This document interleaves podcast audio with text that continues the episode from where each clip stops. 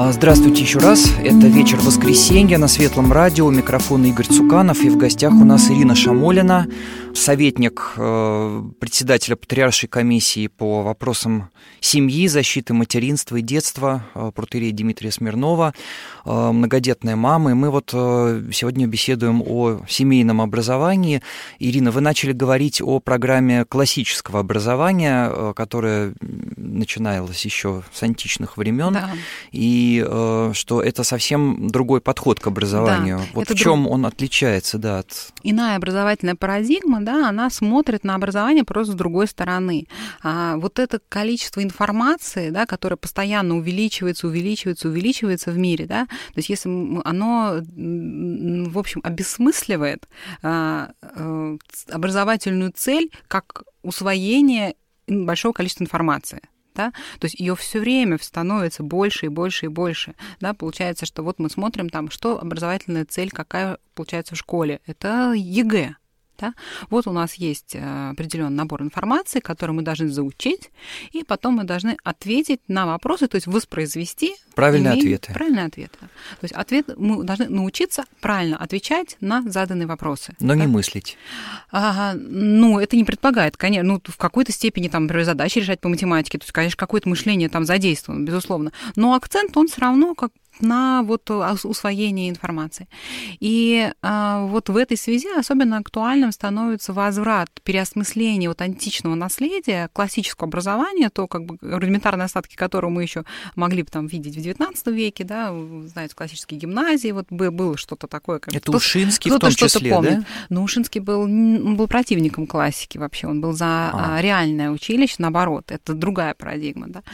А, то есть классическое образование, оно а, сфокусировано не на усвоении информации, а на а, овладевании инструментами. То есть это эм, семь свободных искусств, да, если мы говорим о среднем образовании, это первые три из них, грамматика, диалектика, риторика. То есть искусство грамматики, оно в античности не было тогда связано с изучением именно грамматики языка, да, не было сужено до этого, это появилось позже. Да. Изначально это было вот овладевание определенным объемом информации, то есть умение внимательно что-то изучить, понять предмет, да, который мы имеем дело, усвоить его. То есть это мы, мы называем это помещение помещение логического объекта в поле зрения, то есть то, о чем мы собираемся мыслить. Да. Второй этап — это диалектика, диалектика логика, еще ее называют, да, она тоже к XIX веку стала просто таким отдельным учебником. Вот тебе учебник, он называется логика. На этом как бы логика заканчивается. Но так не было. Это тоже был образовательный инструмент. Это то, как э, учили в логике, как анализировать, да, любой вопрос, то есть э, есть вот э, топосы Аристотеля, да, а, которые просто состоят из вопросов, человек, который себе должен задать, чтобы понять э, что-то о том предмете, который он увидел и который он собирается изучать. Да? И дальше риторический этап — это то, как мы вот эти наши мысли, которые возникли у нас, и ответы на вопросы, которые мы получили, как мы их э, будем оформлять, да, как это все будет выстроено э, в логической последовательности, как мы будем об этом рассказывать, как будем это излагать. Да? И вот античное образование, оно видело мир как целое который, э, который мы изучаем со стороны разных предметов, а не просто вот как бы разделенные такие кирпичики, да, вот здесь мы там поучили математику, здесь мы поучили там музыку, да, а то, что математика и музыка, то есть музыка — это математика в движении, да, мы об этом в школе не говорим. Ну, вообще, как бы это просто вне образовательной парадигмы. Понятно, что а, у школы очень большие ограничения, и в том числе а, связанные вообще с изменением образовательной парадигмы. Просто это другая образовательная модель, вот она как бы возникла, а, на самом деле, на Западе в конце XIX века и была привнесена большевиками в, в советскую, в советскую систему, да, когда они убрали полностью вот классические классические гимназии, это просто было все уничтожено. И вот эта образовательная модель классическая, она делает образование дома а, совершенно другим и делает это очень интересным и делает это общим делом, да, потому что если мы, задача наша всех детей научить размышлять, научить анализировать, научить понимать, как работать с информацией, научить задаваться вопросами, не находить ответы на вопросы поставленные. Это как бы очень ну, начальный уровень на самом деле, а правильно научить э, ребенка ставить себе эти вопросы, понять, какой вопрос себе нужно поставить для того, чтобы решить эту задачу, какую-то конкретную задачу перестоит перед ним. И он думает, а, вот что я должен учесть, это, это и это. Да? И а, вот фокус именно на инструментах, на обучении, вот, э, познанию, способом познания, инструментом познания, оно делает образование таким вот общим делом семьи, да, а не разбивает его на какие-то там кучки, вот этот у меня ребенок вот этим сейчас занимается, этим, этим. И понятно, что на каждом этапе, на каждом уровне обучения ребенка у него есть своя специфика, но классическое образование, оно дает общую парадигму для того, чтобы мы все могли сидеть за одним столом и обсуждать на одном уровне а, что-то понятное всем. Да? Когда вы садитесь, например, с детьми своими играть там, в какую-то настольную игру, там, да, достаточно сложно, там монополия или что-то типа такого, а, вы а, не берете маленького ребенка, не отсаживаете его за маленький столик, не даете ему там кусочек, вы вырезан там три билета из этой игры и сказать, вот твой уровень. Вот. Нет, вы так не делаете. Он сидит у вас на коленях и с вами вместе играет. Дети постарше уже могут сами, то есть вы постепенно каждого ребенка переводите в статус самостоятельного игрока. Но все дети, они участвуют в этом вместе и видят это общее поле и учатся да, а, на нем ориентироваться. Вот я бы так примерно сравнила классическое образование вот с таким подходом. Угу. Ирина, вот в начале нашей программы вы сказали, что э, ну, решение э, рожать нескольких детей у вас э, сформировалось в том числе под влиянием ну, других семей, да, угу. то есть в каком-то смысле э, вот на вас повлияли другие люди здесь. А э, вот ваш интерес к семейному образованию, он тоже возник э, из того, что вы увидели, как это бывает, как это получается у других. Вот как вы этим заинтересовались? А, я впервые об этом услышала, а, когда ребенку было пять лет. И меня это очень заинтересовало, потому что после окончания школы я хорошо училась, в общем, закончила а, московскую такую школу хорошую, с углубленным учением английского, но я не ощущала, что вот у меня было эффективно, я провела эти 10 лет. И меня всегда волновал вопрос вообще как бы альтернатив каких-то, как это можно сделать, ну, по-другому. И когда я об этом узнала, что это можно вообще, что это стало в нашей стране э, легальным, что в нашей стране с 92 года в Конституции, да, в федеральном законе это присутствует право на родителей самостоятельно заниматься образованием. Это не во всех странах. Возможно, например, в Германии это Гитлер запретил делать, потому что государство хотело иметь как бы тоталитарный полный контроль над семьей. Да? И я стала изучать очень этот вопрос и читала, мне очень много привозили литературы да, на иностранных языках, а, и я поехала в 2012 году на международную конференцию по семейному образованию первый раз в Берлин. И я была тогда беременна третьим ребенком и себя ощущала очень многодетной. Я поехала с таким главным вопросом, как я буду трех детей одновременно учить дома. Это же вообще там, ну, двое еще куда не шло, но трое. И я э, там где-то э, приехала, где-то на второй день конференции, я поняла, что я не могу найти там ни одного человека, ни одну семью, где было бы трое детей. То есть везде четыре и больше. Четырех мне не встретилось. И я у одного там, с одним познакомилась, с другим Я поняла, что мне как-то очень стыдно говорить, что я боюсь, что я беременна третьим. как мне справиться? Я такой герой, сейчас я буду трех детей обучать дома. И я поняла, что просто кругом вообще мне многодетные люди. И меня вот это очень тоже поразило. И тогда мне это а, запало, что ну, люди занимаются семейным образованием, такие довольные, выглядят такими счастливыми. И меня, конечно, поразили эти дети. Вот дети, которые которые там были, подростки, у меня был такой культурный шок от того, что я увидела подростков без признаков подросткового кризиса. То есть они совершенно себя вели как взрослые люди. И я тогда поняла, что, оказывается, подростковый кризис — это не есть норма, что можно без него жить. И, а и меня это поразило, думаю, а в чем вообще секрет? Вот почему эти дети, они просто ну, сидят там в компании, например, там семь мальчиков там лет там, по 15, 16, 17, ну, представляете, на что обычно такой коллектив как бы похож, как они разговаривают, там, как они вообще сидят, развалившись обычно. А здесь о, я увидела просто, как будто сидят взрослые люди и о чем то мирно беседуют. Я сидела просто парализована этим зрелищем. И я стала думать, а что почему так? И тогда я поняла, что на самом деле самое важное в семейном образовании это слово семейное, что это взаимос... это отношение внутри семьи, это о том, как стать семьей, это о том, как э, быть единым целым со своими детьми, это о том, как не потерять эту связь и как быть друзьями со своими детьми, да, быть близкими людьми, не чужими. И вот это очень сильно перевернуло вообще мое представление о, о, об акцентах, которые должны быть в семейном образовании. Я увидела просто гораздо эту большую глубину этой темы, а, что а, самое, я поняла, что самое важное в семейном образовании это а, воспитательные задачи, конечно. А что было для вас самым сложным? Вот э, я уверен, что люди слушают нас сейчас, и э, многие думают, что действительно это здорово, вот все, что вы говорите, это очень увлекает. Но э, многие наверняка ну, опасаются, что у них не получится. Вот э, потому что работа, потому что нужно содержать семью, да, потому что, ну, множество потому что различных возникает.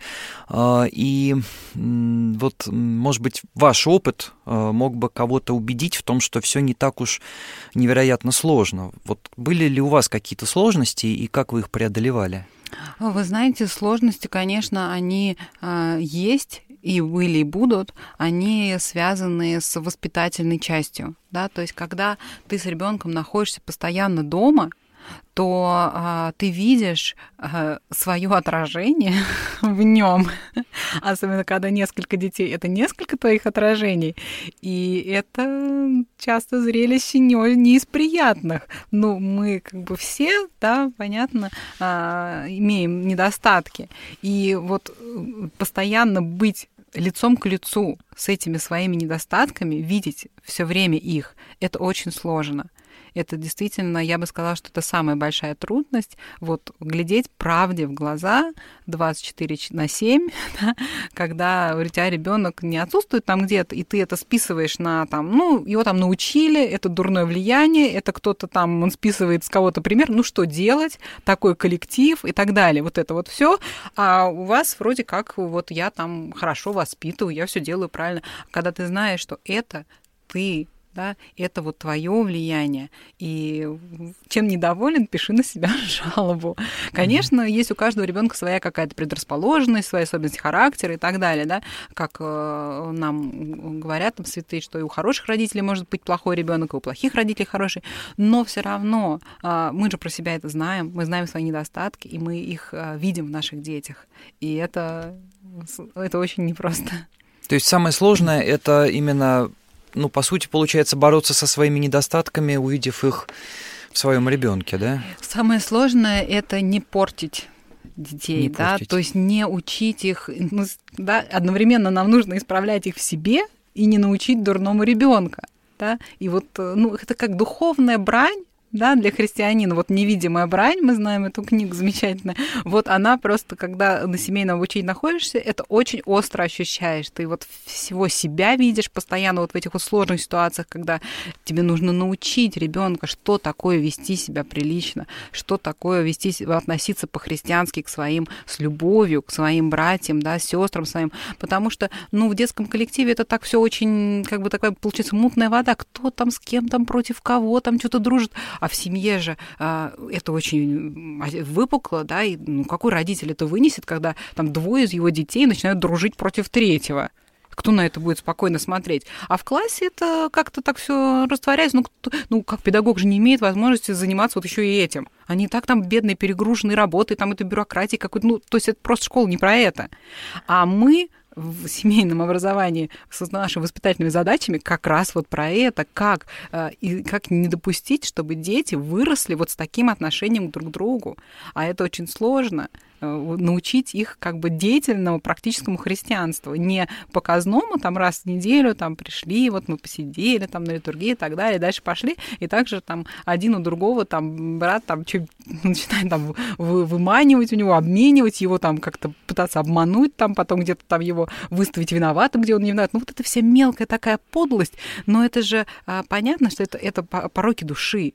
И когда мы видим это в наших детях, это, это ужасает, и вот это, и, и начинает, ты думаешь, и, и, и молишься там, и стараешься, и все равно это очень-очень сложно воспитать на самом деле э, а, христианина при всех тех собственных, да, несовершенствах, которые в нашей душе мы видим. Были у вас какие-нибудь маленькие победы на этом поприще? Ну, когда вот вы видели в детях какие-нибудь такие вот э, изъяны, которые удавалось бы спрямить? Ну да, конечно, победы были, а, но они были связаны с а, упущениями, да, то есть когда внезапно мы обнаружили, что, ой, мы не объяснили вот ребенку, что так делать нельзя.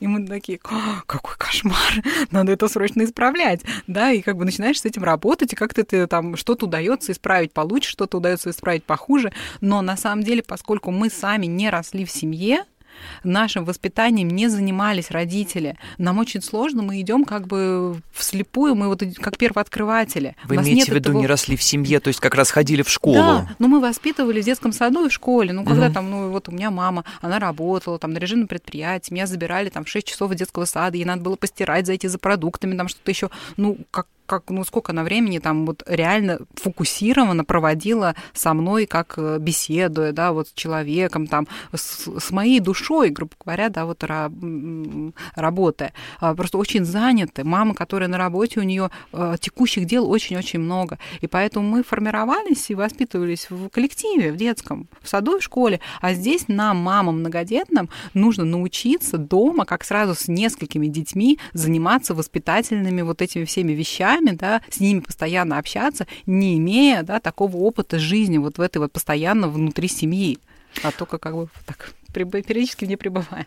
Ну а действительно как? Ведь, э, опять же, многие скажут, что ну, работать надо, надо. Значит, в любом случае, по крайней мере, один из родителей уже из этого воспитательного процесса выключен. На второго, значит, ну то есть на маму, как правило, ложится вся вот эта нагрузка.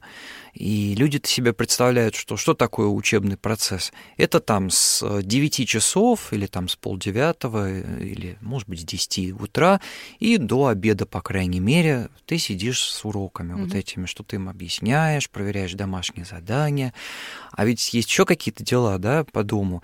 Или надо все бросить тогда, там всю, все магазины, стирку, глажку, готовку, да, или там нанять домработницу, если на это есть деньги. Вот. А если их нет?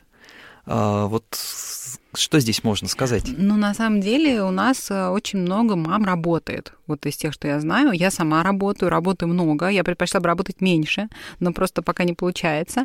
И это происходит так, что а, мы садимся с детьми, да, вот где-то как раз часов в 10, и я а, даю задание, и сама я работаю при этом я сижу за компьютером а, или там в телефоне, да, очень много чего можно делать в телефоне сейчас, а, и а, с, просто смотрю, как кто из них делает что-то, у них есть свои кусочки работы, которые они делают самостоятельно, а, какой-то у них вопрос возникает, они мне его задают, и я а, действую как координатор такой, да, то есть, конечно, есть какие-то моменты, которые требуют, ну, полного сфокусирования на ребенке, например, когда он учится читать, но вот такие вещи, когда он учится читать, можно, например, его слушать, когда ты одновременно там что-то, не знаю, готовишь или что-то другое делаешь. Хотя а, у меня вот, например, очень активно помогает с готовкой старший мальчик 12 лет. То есть я почти не готовлю вообще дома еду сама. Реально, он готовит практически все сам. А, и детей, дети на семейном обучении, они очень естественным образом приучаются к домашнему труду, это для них очень полезно. То есть они, а, вот у нас есть семьи, которые уехали, а, живут на, в деревнях, да, они уехали из города, чтобы с детьми жить в деревне, и эти дети, они очень трудятся много на хозяйстве. И эти семьи считают очень важным вот этот аспект научить детей работать руками, да, такой человек, который умеет делать руками что-то, он не пропадет ни при каких экономических там э, строях, изменениях, вот это вот э, все, да, то есть дети, они очень активно увлечены. Поэтому вот мы а, там с 10, условно говоря, там до двух где-то вот мы занимаемся, то есть часа 4 это в целом очень достаточно, да, то есть маленькие дети, они делают больше перерывов, там уходят там погулять там на полчаса, так говоря, там периодически, да, по старший ребенок на там по 5-10 минут. А потом у нас сколько времени-то после двух еще для того, чтобы всех домашние дела сделать? Вечер воскресенья на радио «Вера». Это вечер воскресенья на радио «Вера». У нас в гостях Ирина Шамолина, руководитель академической программы поддержки семейного образования «Классические беседы», советник протеерея Дмитрия Смирнова, председателя Патриаршей комиссии по вопросам семьи, защиты материнства и детства, и многодетная мама, с которой мы беседуем о, э, том, как воспитывать детей в семье. Э, Ирина, вот э, очень все-таки такое двусмысленное, конечно, отношение в нашем обществе. Ну, им к многодетности, и к семейному образованию, тем более. Вы наверняка... И к сочетанию этих и двух. к сочетанию этих двух вещей, да. И наверняка вы на себе это все очень э, ощущаете. То, что есть люди, которым это все вот как кость поперек да. горла. Э, вот как э, вам удается вы вступаете с ними в дискуссии, или вы стараетесь как-то не реагировать, или вот как, как, какая ваша стратегия здесь поведения? А, вы знаете, вот у нас э, прошла недавно международная конференция по семейному образованию а, МКСО. И выступал Владыка Тихон на ней, Шевкунов. Мы очень были рады э, его видеть там и слышать. И он говорил, что ему вот э, перед конференцией, буквально за три дня, как бы объявили, что он будет. Это было очень, э, ну, накануне, незадолго. И ему пришло много очень писем от противников семейного образования, да, противника МКСО. И он а, об этом сказал, да, что он понимает, что это тоже родители, которые беспокоены, которые переживают и хотят лучшего для своих детей. Да. И эта дискуссия, она очень острая. Вот как правильно да? потому что ну, семейное образование требует а, очень радикального изменения стиля жизни. Да? Это образ жизни, это вообще как бы другая жизнь. Да? То есть люди, когда переходят на семейное образование, ну, практически вы любого спросите, да, он скажет, что у нас началась просто другая жизнь, да, все по-другому.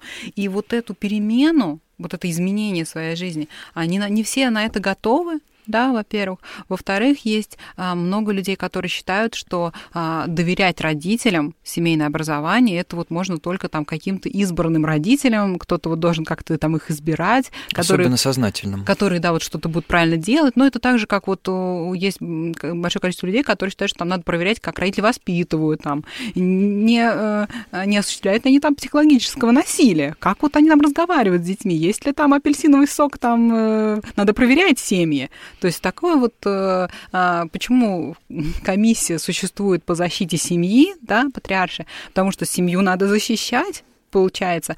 От чего, вот отец Дмитрий тоже об этом говорил, на МКСО он выступал, от общества, потому что общество, оно как бы а, ущемляет права семьи. Э, ущемляют право семьи на, а, на воспитание самостоятельное да, детей. Вот э, постоянно появляются какие-то желающие люди туда залезть и там родителям объяснить. Да, то есть в обществе такая презумпция виновности. А, что, ну, вот если посмотрите список там а, признаки неблагополучной семьи, угу. многодетность будет на первом месте. Да. То есть, если вы многодетный, что-то с вами, скорее что всего, надо то. вас проверить. А с вами, наверное, что-то не так. Вот. Поэтому, конечно, а еще из многодетный, да еще и на семейном, что там вообще они делают, чему там они учат детей. Очень все это подозрительно, там надо проверять всех. Вот. И, конечно, а, это очень сильно, особенно после советского такого наследия, когда вот государство, было же запрещено все это в советское время, там какое семейное образование? Школа научит, как она государство воспитает. И вот эта коммуна, воспитает. И вот это, э, вот эти как бы традиции, да, вот такое видение, что, не, ну, семейное образование, ну, раз оно есть в законе, ну, пусть там будет несколько семей, которых мы там одобрим для этого, а вам, ну, вы вообще посмотрите на себя, вам разве можно доверять семейное образование? Пусть лучше в школу идет, там все будет на виду. А, правда, результаты нам как бы не очень нравятся, да, там и академические дети. А, вот я слышала в Саратове во время выпускного выпускных э, в школе запрещают продавать алкоголь. Запрет на продажу алкоголя во время выпускного, выпускных дней в школе. Это вообще как? это вот это что? что происходит? Что происходит с детьми, да, с нравственной точки зрения? Да, если вот мы вернемся к мысли об античном образовании, античное образование не ставило себе целью э, наполнения знаниями. Оно ставило целью воспитания добродетели – это было во главе угла. Добродетель, как научить ребенка, что такое хорошо, а что такое плохо. Если у нас э, администрация города закрывает продажу алкоголя на время выпускного вечера в школе, ну, что-то, значит, у нас с обучением добродетели не заладилось. Подкачало, да. Подкачало, вот. Ну, конечно, очень острая, очень острая дискуссия вокруг вот этой вот темы семейного образования по как бы понятным причинам, что все как бы такое необычное, да, получается, что это хорошо забытое старое, оно людей пугает, оно как бы у людей такая подозрительность здоровая или нездоровая на этой почве формируется.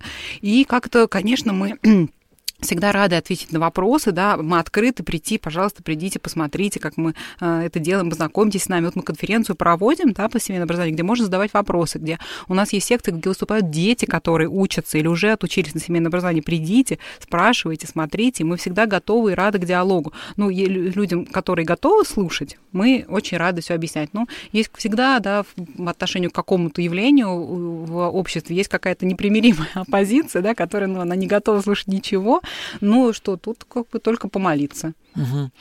А, вот а, можно ли сказать, что вот эта ваша общественная деятельность, которая, которая довольно активная, да, как я понимаю, вот воспринимаете ли вы сами ее как, а, скажем, христианское служение своего рода?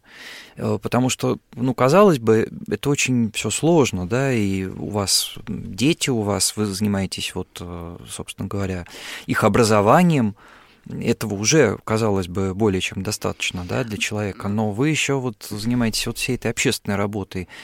Это вот э, зачем вам нужно? Это такое служение своего рода или как Ну, безусловно, конечно, для меня это служение. Все это вообще моя общественная деятельность. Я человек совершенно как бы не любящий вообще публичности, не любящий выступать там. Я работала до того, как я начала заниматься семейным образованием, я работала аналитиком по, а, в бизнес-структурах, да, по, по стратегии бизнес-развития и всегда как бы была в тени, да, вот я помогала там руководителям, она делала для них а, аналитические отчеты и так далее. Никогда не была вот публичным таким человеком там. Как-то.